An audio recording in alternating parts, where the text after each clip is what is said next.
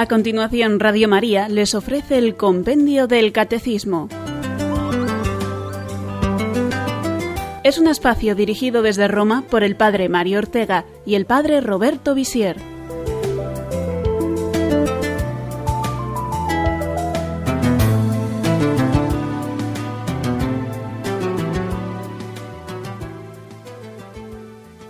Y ya estamos de nuevo otra vez aquí, queridos oyentes de Radio María, en nuestro programa sobre el compendio del catecismo.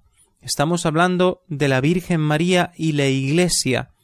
Ayer explicábamos cuál es el puesto que ocupa María en la Iglesia, de alguna manera la relación de María con los cristianos, cómo ella nos ayuda, nos bendice, nos protege, cómo es un miembro eminente del cuerpo místico de Cristo, y hoy trataremos de explicar cuál es la relación que nosotros tenemos que tener con María, es decir, cómo vivir nuestra devoción mariana en la Iglesia. Son las preguntas del compendio 198 y 199. Para aquellos que les gusta ampliar con el catecismo mayor, son los números del 971 al 975.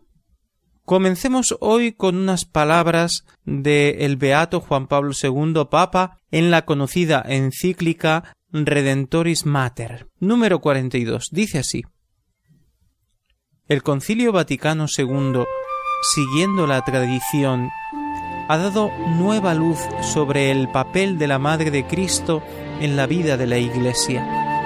La bienaventurada Virgen, por el don de la maternidad divina, con la que está unida al Hijo Redentor, y por sus singulares gracias y dones, está unida también íntimamente a la Iglesia.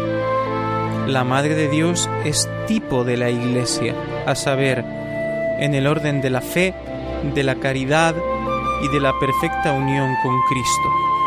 Ya hemos visto anteriormente cómo María permanece desde el comienzo con los apóstoles a la espera de Pentecostés, como siendo feliz la que ha creído a través de las generaciones, está presente en medio de la iglesia peregrina mediante la fe y como modelo de la esperanza que no desengaña. María creyó que se cumpliría lo que le había dicho el Señor. Como virgen, creyó que concebiría y daría a luz un hijo, el Santo, al cual corresponde el nombre de Hijo de Dios, el nombre de Jesús, Dios que salva. Como esclava del Señor, permaneció perfectamente fiel a la persona y a la misión de Jesucristo. Como madre, creyendo y obedeciendo, engendró en la tierra al mismo Hijo del Padre, y esto sin conocer varón, cubierta con la sombra del Espíritu Santo. Por estos motivos, María, con razón, es honrada con especial culto por la Iglesia, ya desde los tiempos más antiguos. Es honrada con el título de Madre de Dios, a cuyo amparo los fieles, en todos sus peligros y necesidades, acuden con sus súplicas. Este culto es del todo particular, contiene en sí y expresa aquel profundo vínculo existente entre la Madre de Cristo y la Iglesia. Como Virgen y Madre, María es para la Iglesia un modelo perenne. Se puede decir, pues, que, sobre todo según este aspecto, es decir, como modelo o más bien como figura, María, presente en el misterio de Cristo, está también constantemente presente en el misterio de la Iglesia. En efecto, también la Iglesia es llamada Madre y Virgen, y estos nombres tienen una profunda justificación bíblica y teológica. Con estas palabras y recordando la enseñanza del Concilio Vaticano II, el Papa Juan Pablo II nos hace comprender que María no solamente ocupa un puesto en relación con Jesús en los misterios de la encarnación o durante la vida oculta de Jesús cuando vivía con María y con José en Nazaret, sino que también María, después de la resurrección y ascensión de Jesús al cielo, sigue ocupando un puesto privilegiado en la Iglesia. estuvo con los apóstoles, pero luego a lo largo de los siglos también acompaña a la Iglesia en su peregrinar de fe hacia la plenitud de la salvación en la parusía, en la última venida de Jesús. Expliquemos un poquito mejor cuál es el culto que la Iglesia rinde a María Santísima Madre de Jesús. Escuchemos la pregunta 198. ¿Qué tipo de culto se rinde a la Virgen María? A la Virgen María se le rinde un culto singular, que se diferencia esencialmente del culto de adoración, que se rinde solo a la Santísima Trinidad. Este culto de especial veneración encuentra su particular expresión en las fiestas litúrgicas dedicadas a la Madre de Dios y en la oración mariana como el Santo Rosario, compendio de todo el Evangelio.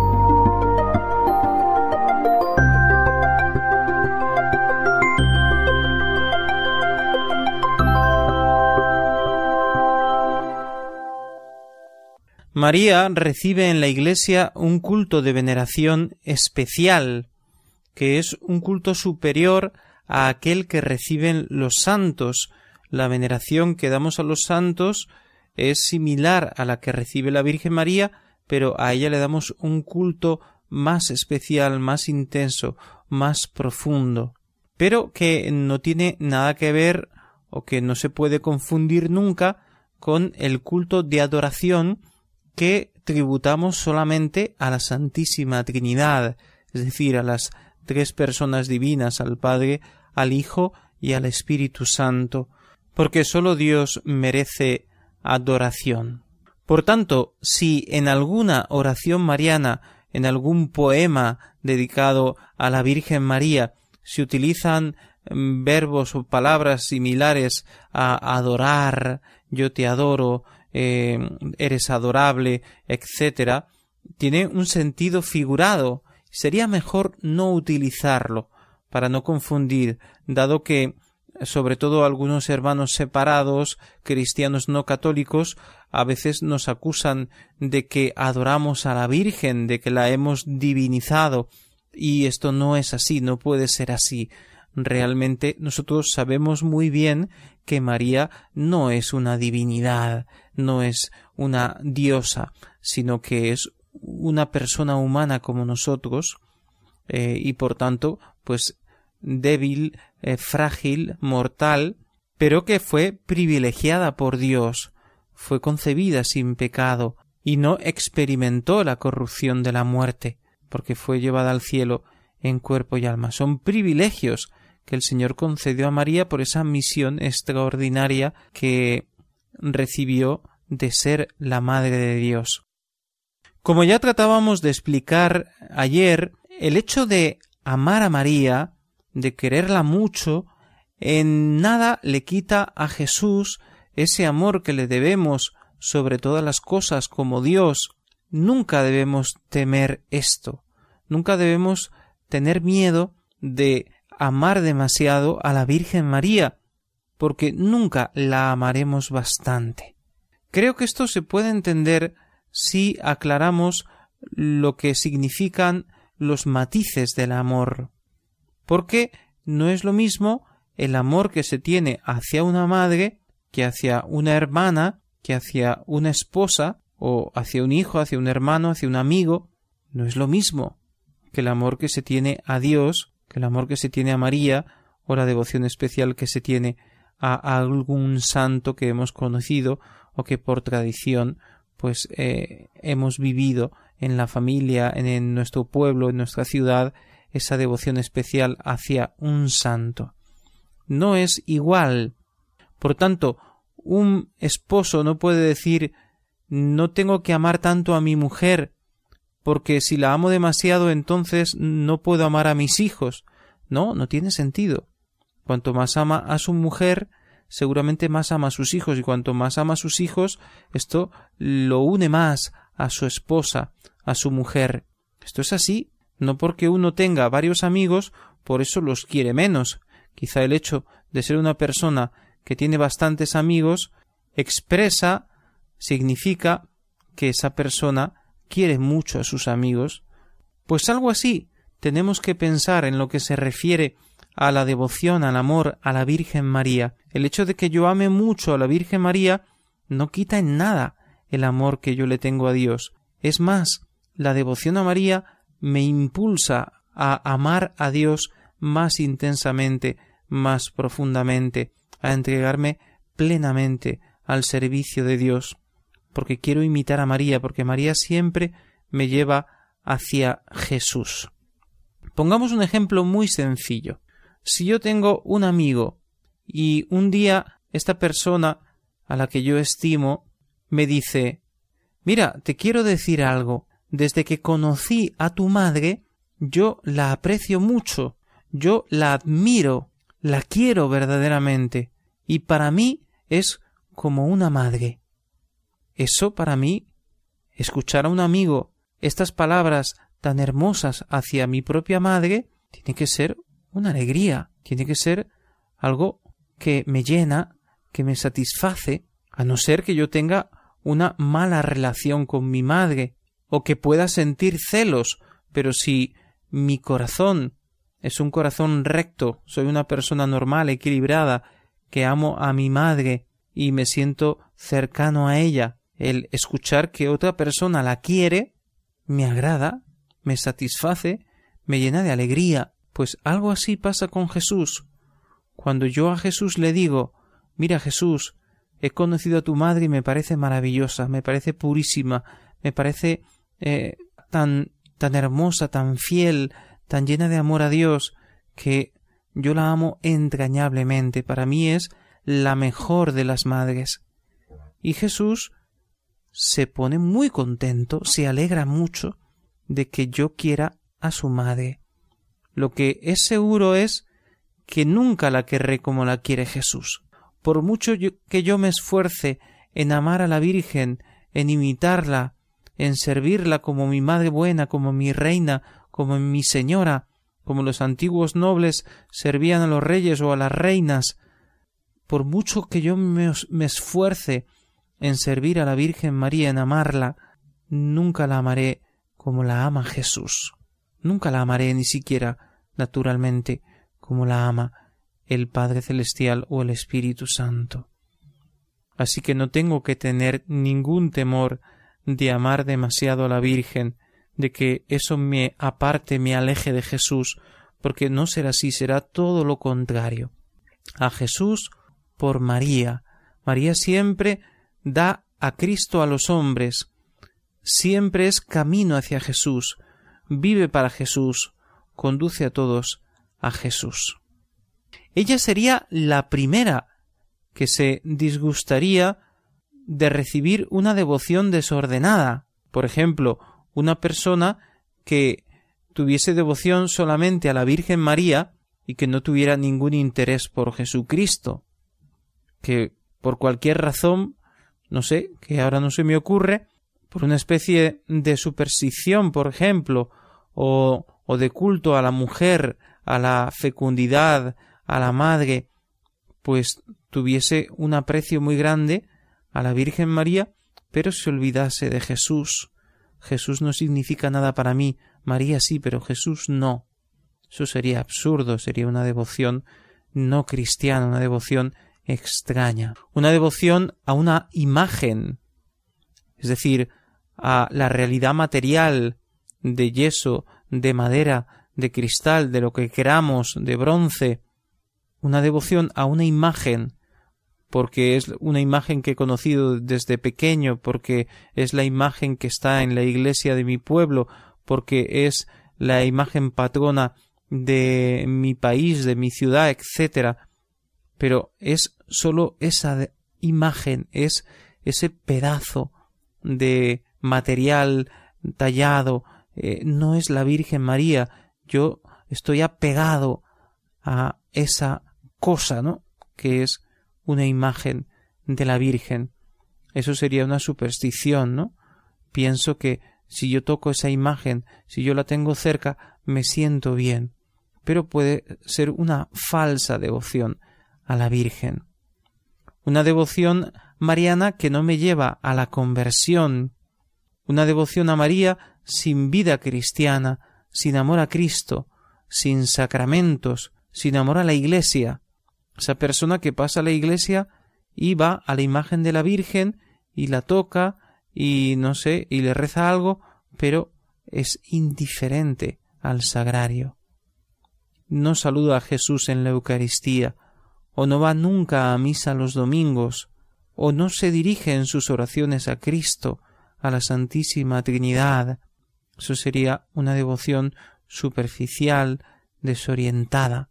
Sin embargo, es verdad que tenemos mucha confianza, que yo tengo mucha confianza en la devoción a la Virgen, incluso en aquellos que no se han convertido, que están todavía lejos de los sacramentos y de la Iglesia, pero que encuentran en María algo hermoso, algo grande, que les llama la atención, esa Madre de Jesús, tan tierna que es Madre de toda la humanidad, y eso mm, les causa una positiva impresión y les hace acercarse a María, o han sido educados así desde la más tierna infancia a querer a la Virgen, a invocarla, pero no han tenido una formación cristiana buena y se han alejado de Dios, pero conservan un poco esa devoción a la Virgen. Sí, eso puede ser un camino.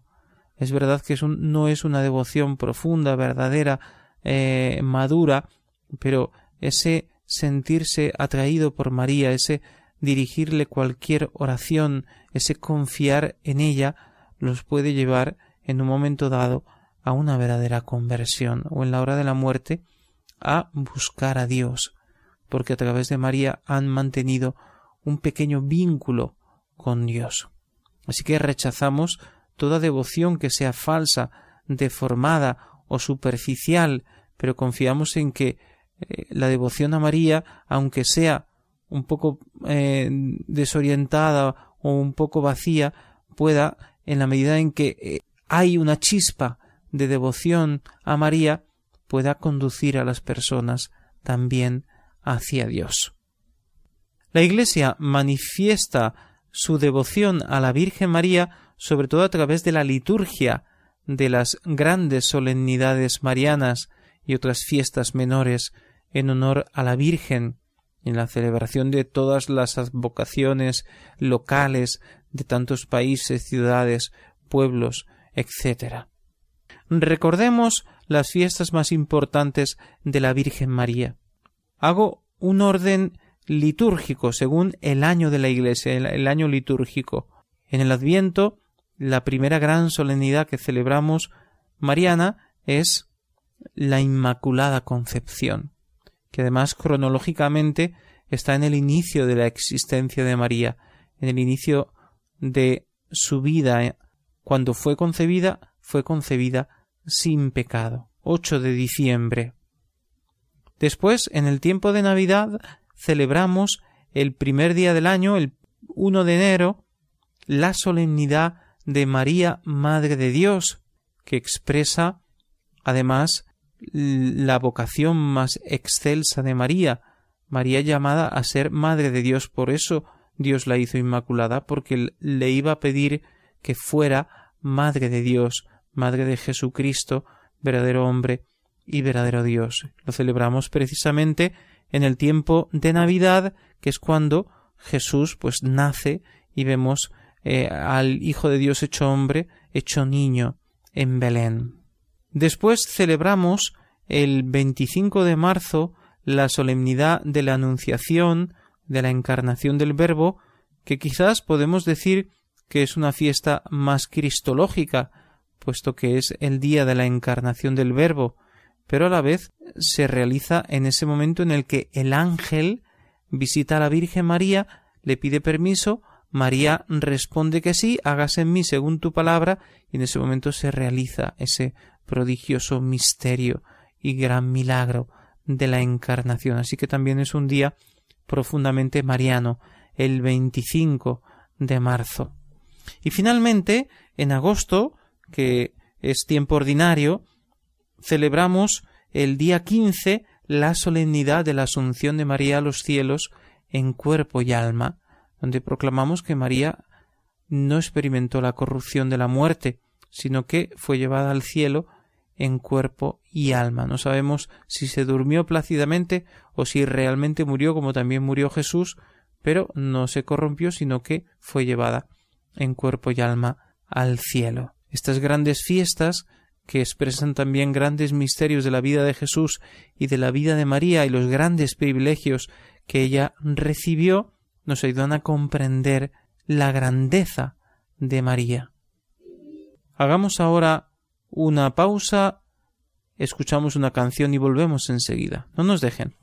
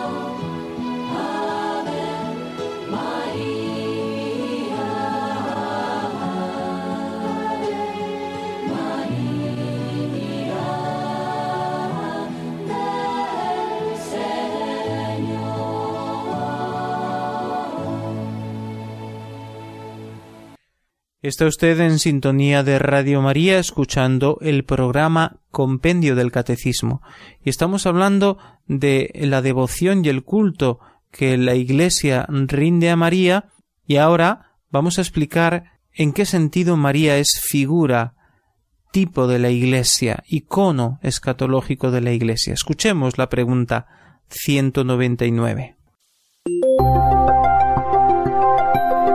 ¿De qué modo la Virgen María es icono escatológico de la Iglesia? Contemplando a María, la Toda Santa, ya glorificada en cuerpo y alma, la Iglesia ve en ella lo que la propia Iglesia está llamada a hacer sobre la tierra y aquello que será en la patria celestial.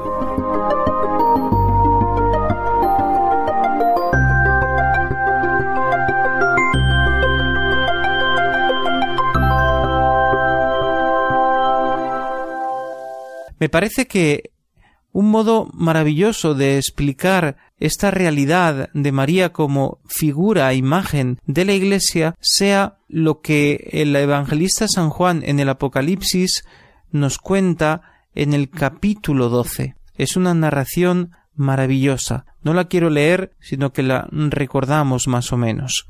Dice que en la visión vio una mujer vestida del sol con la luna bajo sus pies y coronada de doce estrellas. Esta mujer da a luz un varón, y este varón es llevado al trono de Dios y reina con Dios. Entonces el dragón, que es el demonio, lo dice explícitamente, el antiguo tentador, persigue a la mujer, quiere acabar con ella, primero con el hijo que acaba de dar a luz, pero el hijo es llevado al trono de Dios, y luego empieza a perseguir a la mujer, pero también ella es protegida por Dios, y entonces el dragón queda despechado, porque no ha podido acabar ni con el hijo de aquella mujer ni con ella. Y entonces, según las palabras del libro del Apocalipsis, el demonio se va a hacer la guerra a los hijos de la mujer, al resto de sus hijos, que son los que guardan los mandamientos y dan testimonio de Jesús, es decir, los cristianos. ¿Quién es esta mujer maravillosa, bellísima, vestida del sol, que está sobre la luna, que está coronada de estrellas, que da luz al Rey de Reyes y que vence al demonio?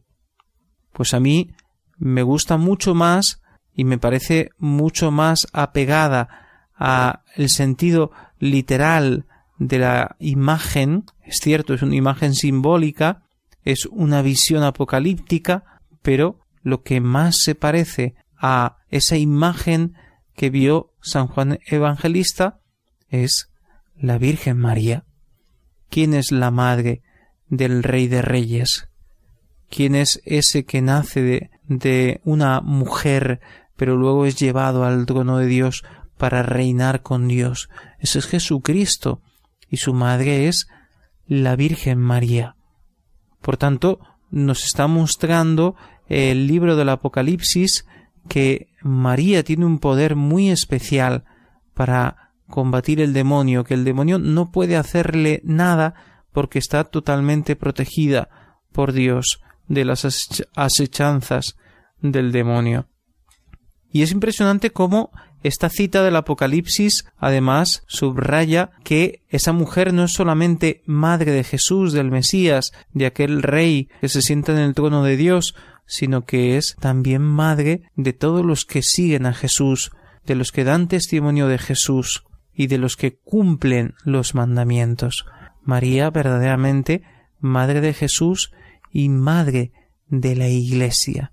Ahora bien, si atribuimos a la Iglesia esta imagen, si aquella mujer vestida del sol, protegida por Dios, es la Iglesia, entonces debemos reconocer que María es un modelo perfecto para la Iglesia. Como decía al principio el Papa Juan Pablo II en la Redentoris Mater, María es Madre y Virgen y la Iglesia también es Madre y Virgen. La Iglesia es fecunda también María ha sido fecunda, nos ha dado a Cristo, la Iglesia sigue siendo fecunda y da a luz los hijos de la Iglesia a través del bautismo y los cuida, los protege, los gobierna, los educa, etc. Así que, en este sentido, la Madre Iglesia se parece a María, la Madre de Jesús.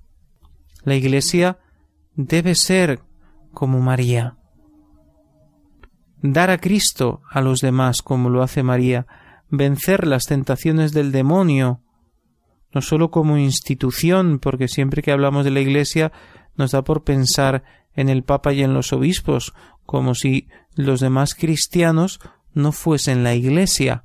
Es verdad que los obispos y el Papa han recibido una autoridad especial y además tienen una responsabilidad especial, pero la Iglesia somos todos. Y por tanto somos todos los que tenemos que vencer las tentaciones del demonio, no solamente el Papa, los obispos y los sacerdotes y las monjas y no sé qué, sino absolutamente todos. Tenemos que vivir como María, porque María nos enseña a ser iglesia, a vivir como iglesia. Y como aquella mujer de la narración del capítulo doce del libro del Apocalipsis escapó a las asechanzas del demonio y no pudo ser destruida, así la Iglesia escapa a las persecuciones a lo largo de los siglos y permanece viva. La Iglesia, con la asistencia del Espíritu Santo, es librada del mal, como aquella mujer es llevada lejos del demonio que no puede hacer nada contra ella. La fidelidad de María debe ser también la fidelidad de la Iglesia, que persevera hasta el fin de los tiempos, cuando Jesús vendrá a reinar sobre todos y resucitará a todos del sepulcro. Así tiene que ser la Iglesia, así la Iglesia preparará esta venida de Cristo, si de verdad, venciendo todo tipo de tentaciones, debe perseverar hasta el fin de los tiempos. Según la expresión de San Pablo, la Iglesia sin mancha, ni arruga, ni nada semejante, sino santa e inmaculada. Así la quiere Jesús, que la Iglesia sea cada vez como María. Hacemos nuestra segunda pausa y volvemos enseguida. No nos dejen.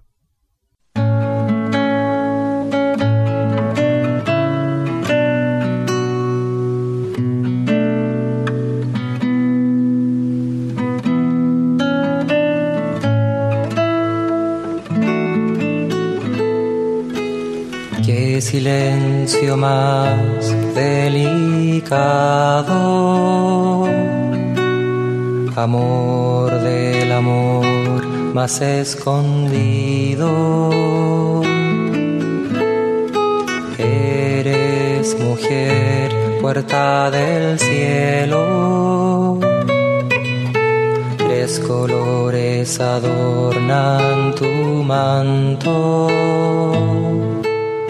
bajan las cascadas de los árboles que caen hasta el suelo y llegan al santuario. Quieres dar la mano y yo pedir la tuya, no puedo estar sin ti, sin tu mirada pura tu voz me llena el alma, María de la Alianza, palabra hecha flor.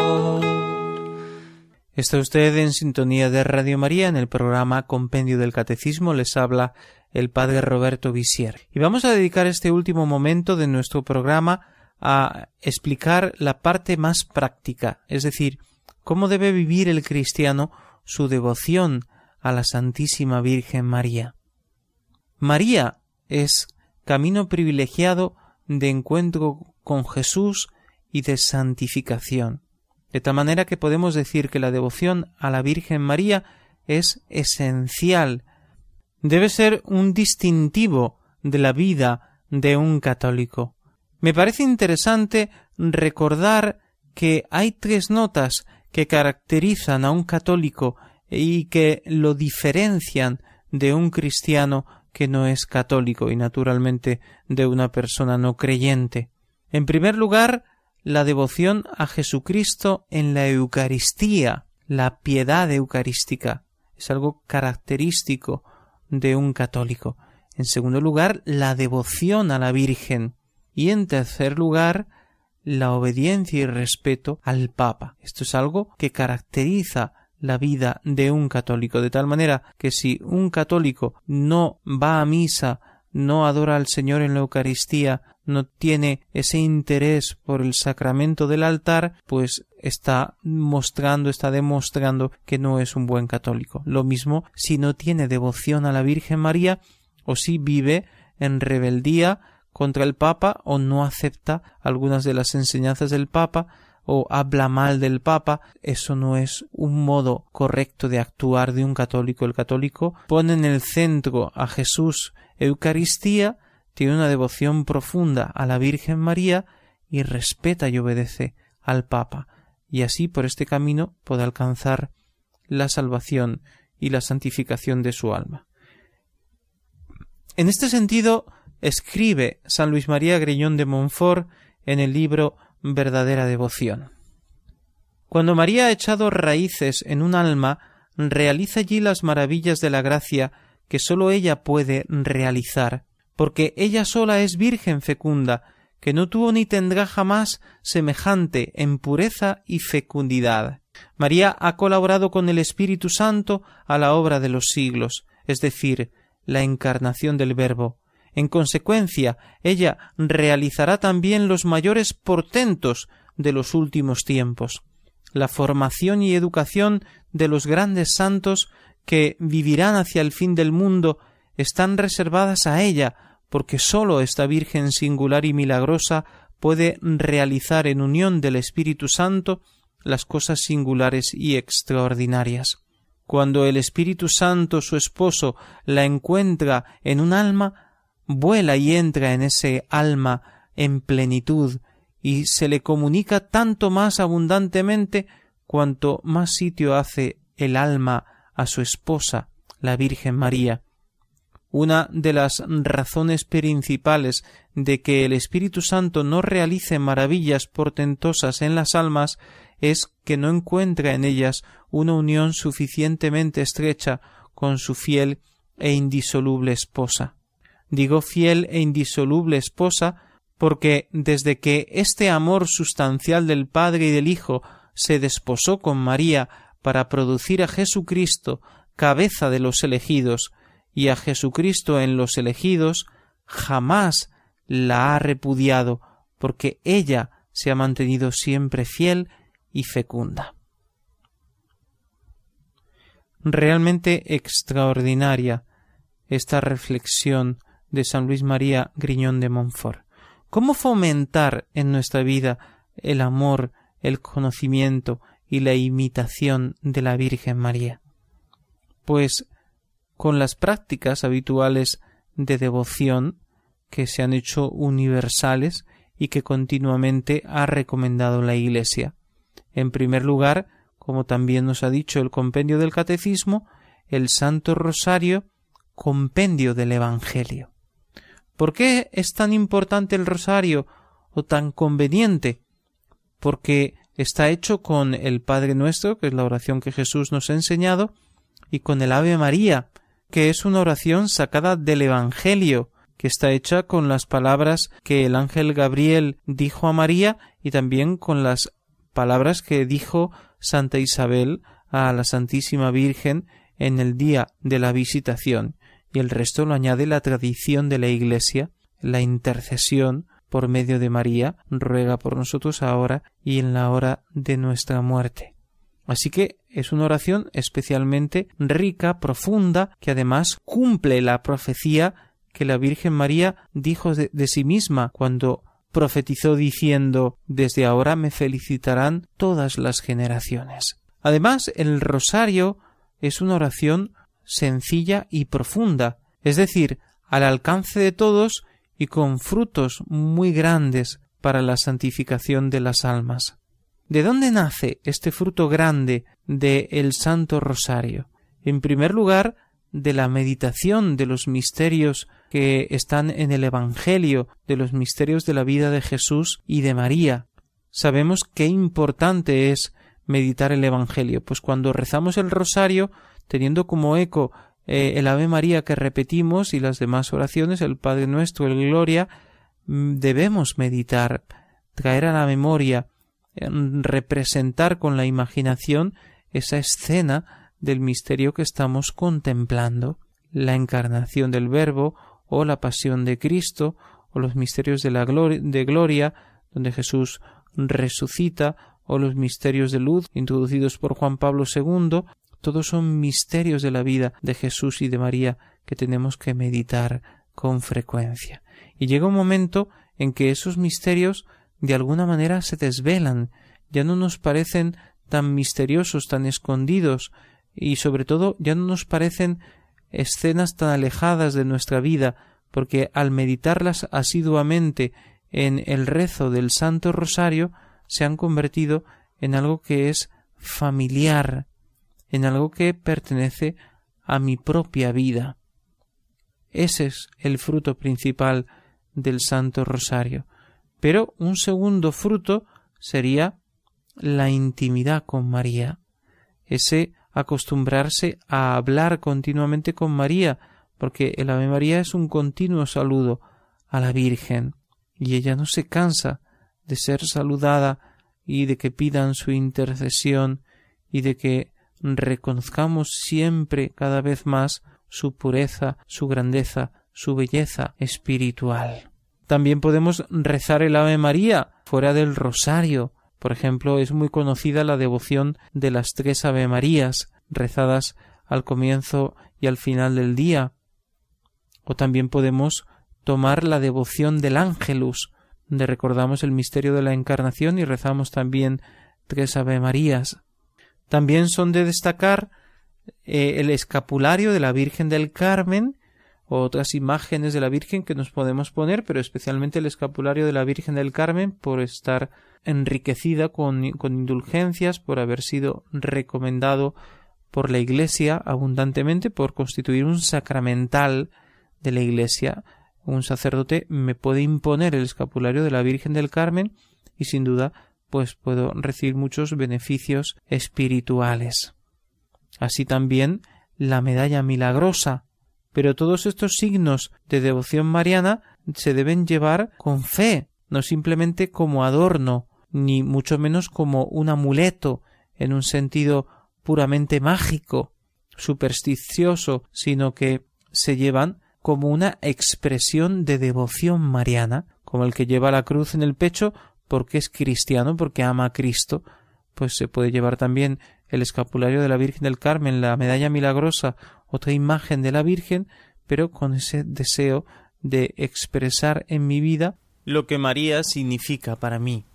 El signo se convierte en una manifestación de mi devoción, de mi amor a la Virgen María, y a la vez es una garantía, no una garantía absoluta, pero una garantía grande de la presencia de María a mi lado.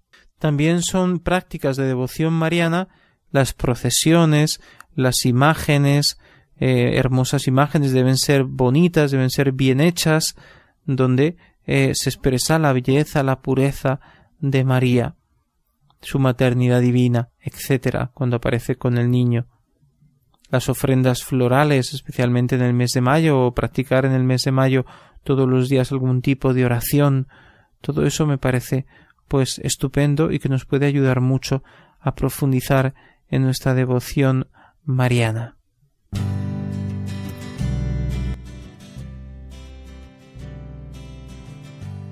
Y dejemos por última vez que nos hable San Luis María Griñón de Montfort y nos hable de cómo María es necesaria a los hombres para alcanzar la salvación y también para crecer en santidad, para alcanzar esa perfección a la que somos llamados.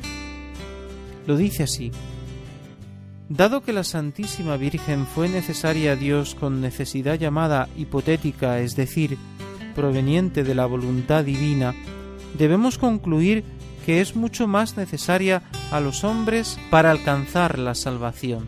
La devoción a la Virgen no debe pues confundirse con las devociones a los demás santos, como si no fuese más necesaria que ellas o sólo de su pererogación.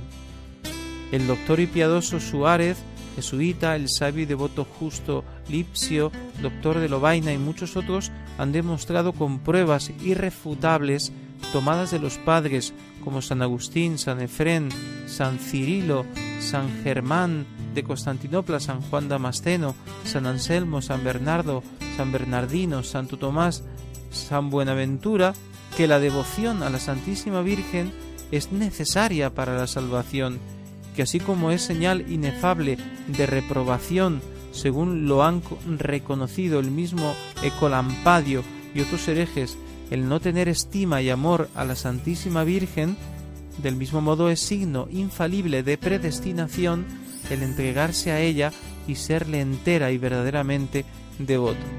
Pensemos, por ejemplo, en Juan Pablo II. Creo personalmente que nadie puede llegar a una íntima unión con el Señor y a una fidelidad perfecta al Espíritu Santo sin una unión muy estrecha con la Santísima Virgen y una verdadera dependencia de su socorro. Solo María halló gracia delante de Dios, sin auxilio de ninguna criatura. Solo por ella han hallado gracia ante Dios cuantos después de ella la han hallado, y solo por ella la encontrarán cuantos la hallarán en el futuro. Por ello, el Altísimo la ha constituido tesorera única de sus tesoros y única dispensadora de sus gracias, para que embellezca, levante y enriquezca a quien ella quiera, introduzca a pesar de todos los obstáculos por la angosta senda de la vida a quien ella quiera, y dé el trono, el cetro y la corona regia a quien ella quiera. Jesús es siempre y en todas partes el fruto y el Hijo de María, y María es en todas partes el verdadero árbol que lleva el fruto de la vida y la verdadera madre que lo produce. San Bernardo dice, los mayores santos, las personas más ricas en gracia y virtud, son los más asiduos en rogar a la Santísima Virgen y contemplarla siempre como el modelo perfecto a imitar y la ayuda eficaz que les debe socorrer. Para participar en directo 91 153 8550 91 153 8550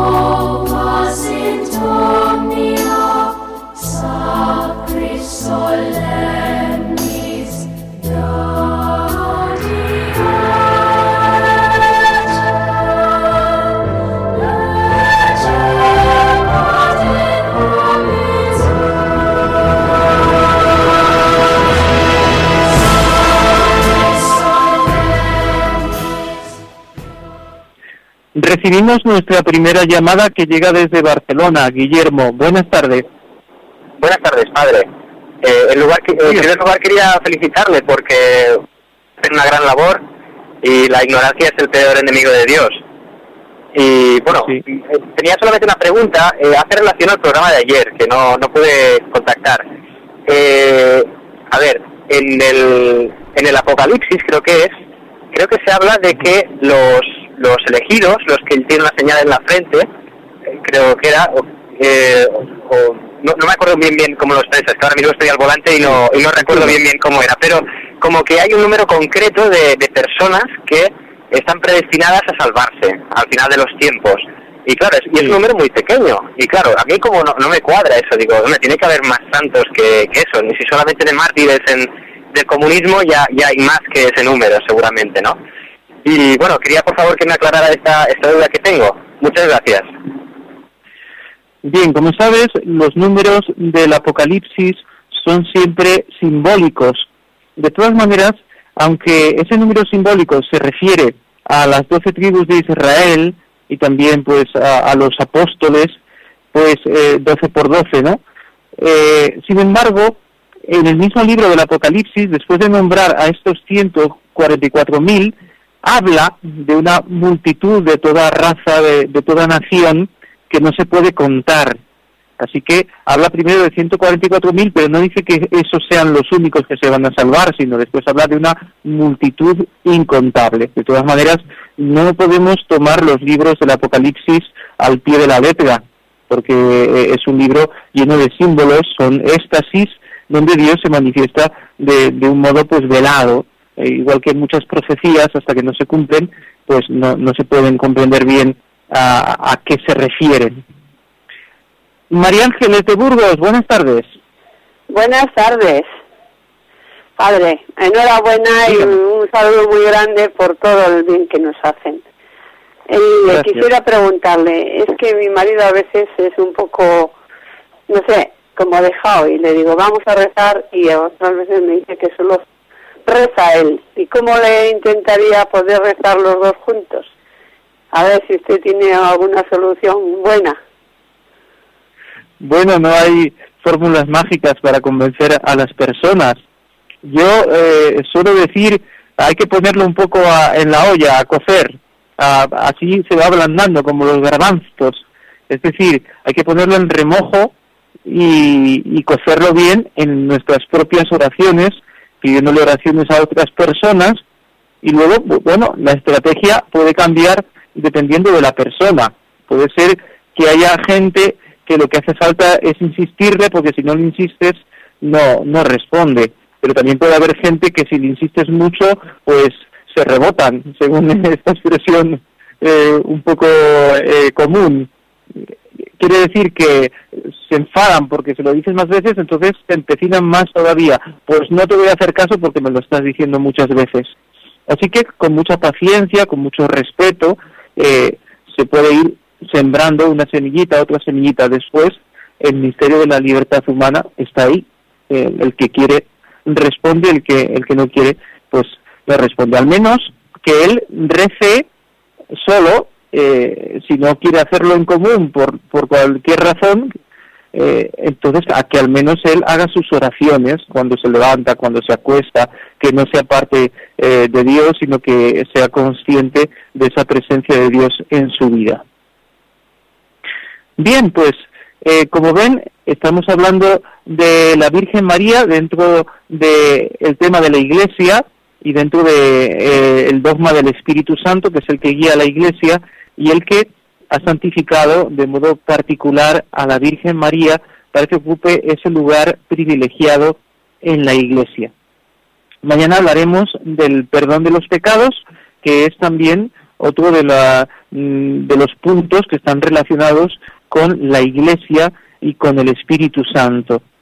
Así que eh, les espero mañana en este tema tan importante. No insistiremos nunca bastante en la necesidad de tener una devoción a la Virgen María sólida y que por tanto debemos alimentar cotidianamente. Tenemos que eh, fomentar esa devoción mariana. Hoy en día, como estamos tan ocupados con tantas cosas, como además hay tantos entretenimientos que nos ofrece la tecnología y los medios de comunicación, estamos perdiendo costumbres que estaban bastante arraigadas en las familias cristianas, por ejemplo, la de rezar el rosario en familia. Eso habría que intentar eh, volver a hacerlo en casa, recuperar esa hermosa tradición, rezar con los hijos en casa, sin, obligar, sin presionar, pero eh, infundiendo desde la más tierna infancia esa devoción a la Santísima Virgen María, que además es algo muy natural, porque todos tenemos en, en nuestro corazón ese deseo de ser cuidados. De alguna manera podemos decir que aunque seamos adultos, todavía somos un poco niños en ese sentido de la necesidad de la presencia de una madre que nos cuida, que nos mima.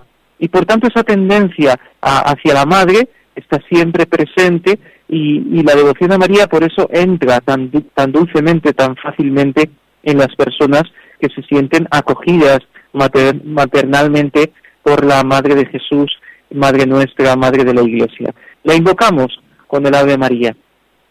Rezamos juntos.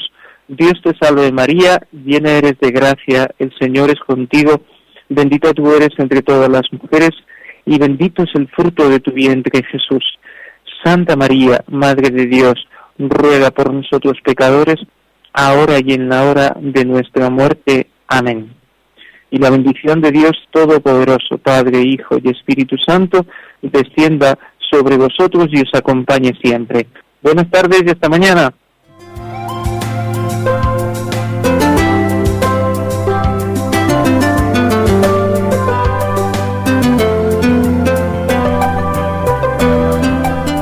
Así concluye en Radio María el Compendio del Catecismo.